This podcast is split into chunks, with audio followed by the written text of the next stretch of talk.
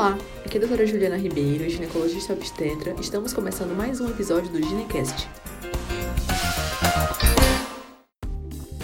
Oi, pessoal, tudo bem? No episódio de hoje eu vou falar com vocês sobre a sexualidade no período pós-parto.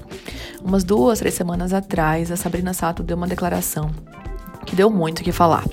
É, ela comentou, né, sobre como que a libido dela tá em baixa, que como depois que ela teve a Zoe praticamente não teve atividade sexual, que ela sente uma gratidão muito grande pelo parceiro, mas que às vezes encara ele como um irmão porque não tem nenhuma vontade de transar.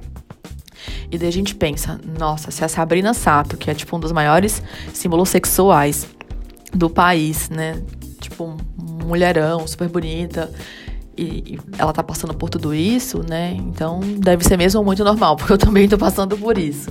E é isso aí mesmo, né? O período pós-parto é marcado por muita mudança, muito cansaço, muita exigência, né, física, psicológica. A gente tem que dar conta do neném, dar conta da casa, às vezes voltar para o trabalho, é, o cabelo cai, né? A gente tá sempre se sentindo suja, às vezes se sentindo feia, né, autoestima baixa, e realmente isso influi muito na nossa libido. Acaba que, né, a, a vida sexual fica muito é, limitada. E tudo bem, né? Isso acaba sendo normal, de certa forma, né?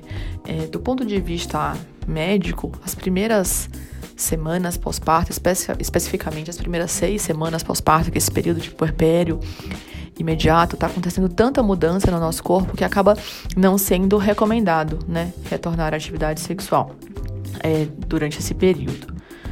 Os guidelines americanos são um pouquinho mais flexíveis, né? Eles referem que se o parto foi tranquilo, né, não teve nenhum sinal de infecção, nenhum tipo de complicação, eles acabam às vezes liberando a mulher para retomar a atividade sexual com um pouco menos de tempo. É, alguns, alguns guidelines falam até em duas, três semanas. É, mas assim, não é porque você está liberada do ponto de vista médico que você precisa voltar a ter relação sexual, né? Acho que o mais importante é que você esteja se sentindo pronta. A sexualidade feminina, a libido feminina, diferente da masculina, que às vezes é tipo parceiro te vê trocando de roupa e já fica excitado. Pra gente não funciona muito assim, né? A, a libido feminina tem muitos fatores motivacionais relacionados, né? Uma certa proximidade emocional, a sensação de união, de compromisso com o parceiro, um grau de tolerância, você tem que estar tranquila, não deve estar preocupada com outras coisas, né? Então, às vezes, é muito difícil você até mesmo pensar em, em, em, voltar a ter relação sexual, porque você está tão envolvida com essa questão da maternidade, do cuidado do recém-nascido, que você nem lembra mesmo que isso existe.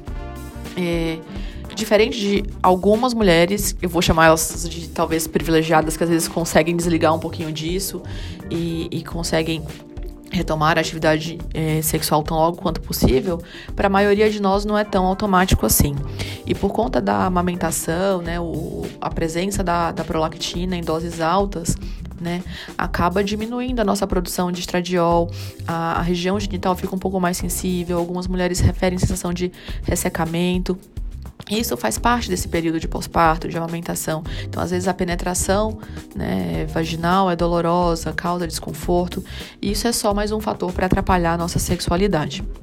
É, se a paciente, né, se a pessoa tá nesse período de puerpério e tem vontade de ter relação sexual, já tá se sentindo pronta, mas não tá se sentindo é, confortável, né, por conta desses sintomas de ressecamento, de dor na relação sexual, é muito recomendado o uso de lubrificantes à base de água nesse momento. Ah, e acho que era isso que eu tinha para falar para vocês. Né? É importante que vocês conversem com, com, com seus parceiros, que vocês estejam se sentindo prontas, que vocês é, tenham um pouquinho mais de autotolerância consigo mesmas nesse momento que já é tão complicado, tão conturbado.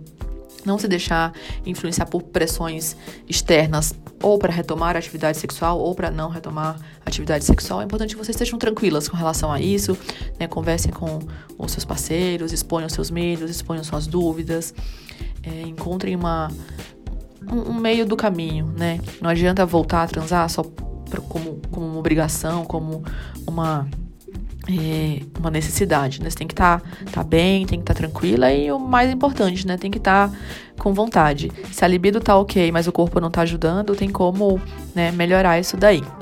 Então acho que era isso que eu tinha para falar para vocês. Mandem as dúvidas, mandem os relatos e é isso aí. Até o próximo episódio, pessoal. Tchau, tchau.